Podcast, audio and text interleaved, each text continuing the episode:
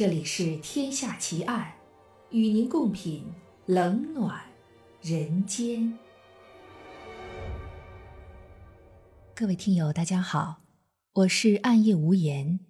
您现在收听到的是《天下奇案》，今天为您带来的案件是黑寡妇连环杀人奇案。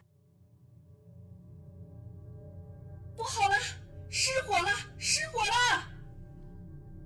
睡在房子二楼的农场工人一醒来就发现自己被浓浓的烟雾包围，房屋的木质结构已被火焰吞噬，他急忙跳出窗外，摔成重伤濒死。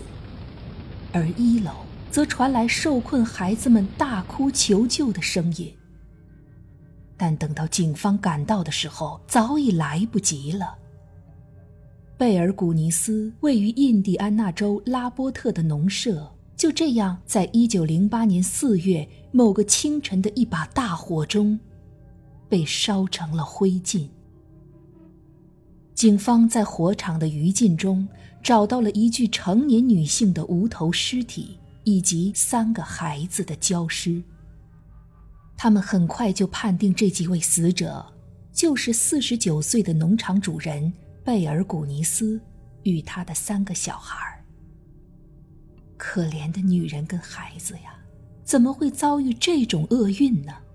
感叹火灾无情的警方在调查起火原因的时候，却发现这间农场里还有很多不单纯的内情。警方调查完现场之后，认为起因是人为纵火。贝尔与他的孩子是被被开除的农场工人雷拉菲尔蓄意报复，而不幸葬身火场。贝尔在遇害之前也曾经向警方报案拉斐尔对他们家的威胁。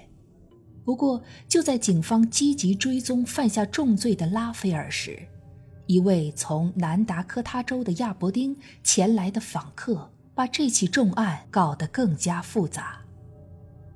此人名叫亚索，他向拉波特警方求助，说他的兄弟安德鲁失踪了，最后的行踪正是前来寻找警方手中的被害人贝尔古尼斯。拜托你们，安德鲁一定也在里面。禁不住亚索的苦苦哀求，警方只好再次回到贝尔的农场，深入寻找安德鲁的行踪。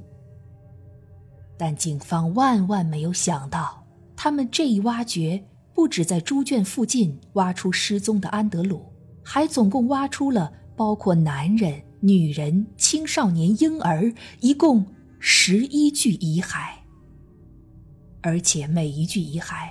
都有被肢解过的痕迹，并含有高量的番木鳖碱和砷毒。看到这种噩梦般的场景，没人能不惊骇。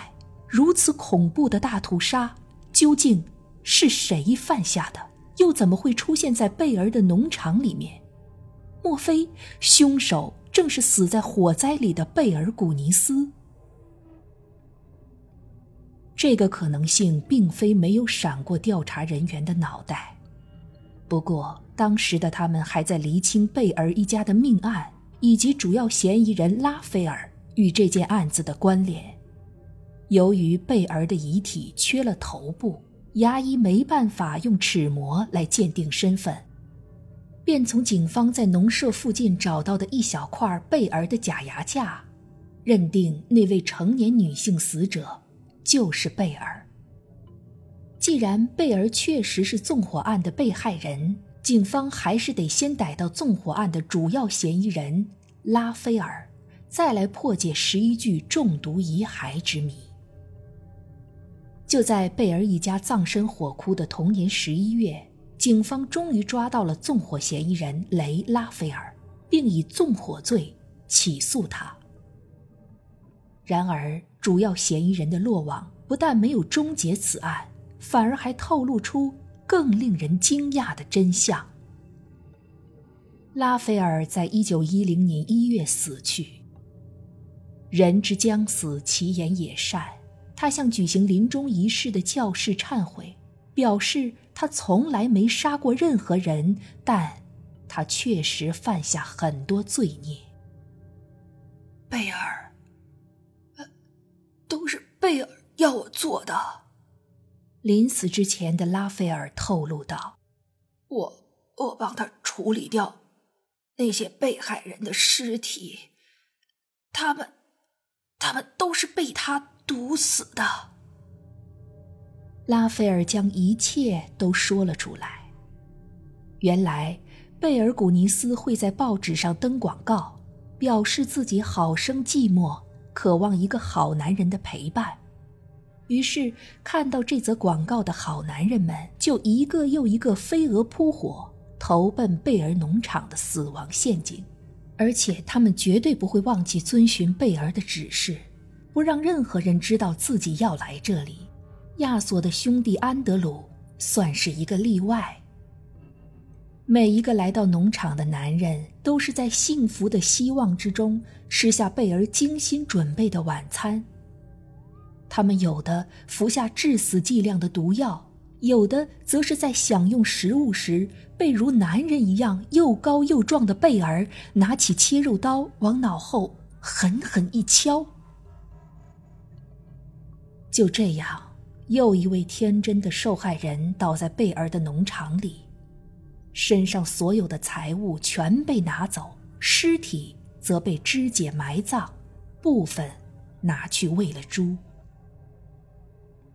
寡妇贝尔就是靠着这门爱情诈骗的行当，洗劫跟杀害上门求爱的单身男性以致富，而同时，她也无情杀害自己的养女。侄女，以及其他人。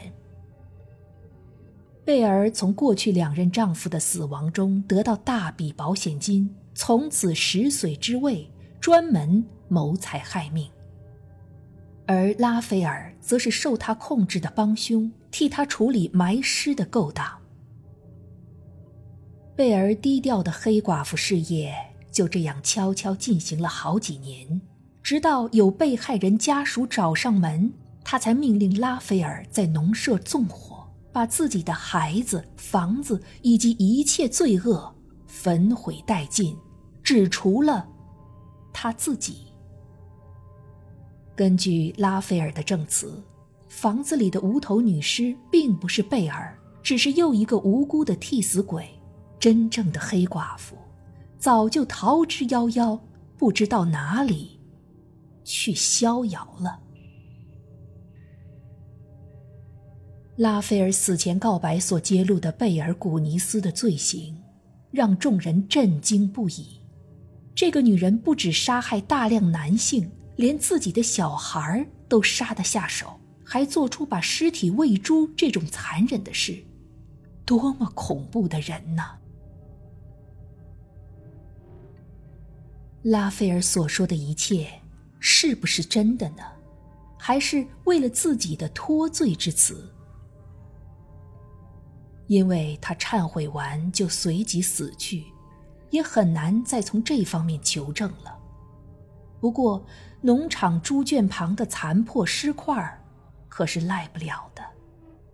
如同拉斐尔所说，这些遗骸确实是遭人毒杀。如果说这一切都是拉斐尔或其他人干的好事，身为农场主人的贝儿却一概不知，这是不太可能的。更何况还有贝儿刊在报纸上的广告，证明安德鲁等人的失踪绝不单纯。失踪者的家人们接连出现，请求警方调查自己的亲人是不是就死在黑寡妇贝儿的农场之中。出来寻亲的人数之多。使得被害人的可能名单远远超过了警方发现的十一具遗体，甚至可能达到二十五到三十人之多。但由于警方没有仔细搜查农场的其他部分，使得这个谜团永远难以解开。如果贝尔古尼斯真的没死，那么他到哪里去了呢？这个出生于挪威、身材出奇高大的贝尔，虽然有着令人难忘的外表，却好像隐形了一样，消失在美国的广大疆土之中。声称看见贝尔的报道陆续出现，却没有一个有下文。一九三一年，一个名为伊斯特·卡尔森的七十二岁北欧裔女人。在洛杉矶被指控毒杀丈夫、谋取财产。许多人相信她就是贝尔，两人的外形、年龄和犯案手法也有相近之处。只不过在接受审判之前，伊斯特就先病逝了。伊斯特到底是不是贝尔逃脱农场后的新化身呢？众多研究者争论了一个世纪之久。相信两人是同一人的，认为两人不是同一人的，各执一词，甚至还以贝尔被烧死的儿女做了 DNA 检测，可惜，并没有确切结论。仔细想想，如果贝尔就是伊斯特，那事情倒还简单很多；但如果是像研究者所说的那样，伊斯特是另外一个人，他有着自己的黑寡妇事业。那么，猎取寂寞男子芳心的黑寡妇，竟然不止一人。爱情，还值得相信吗？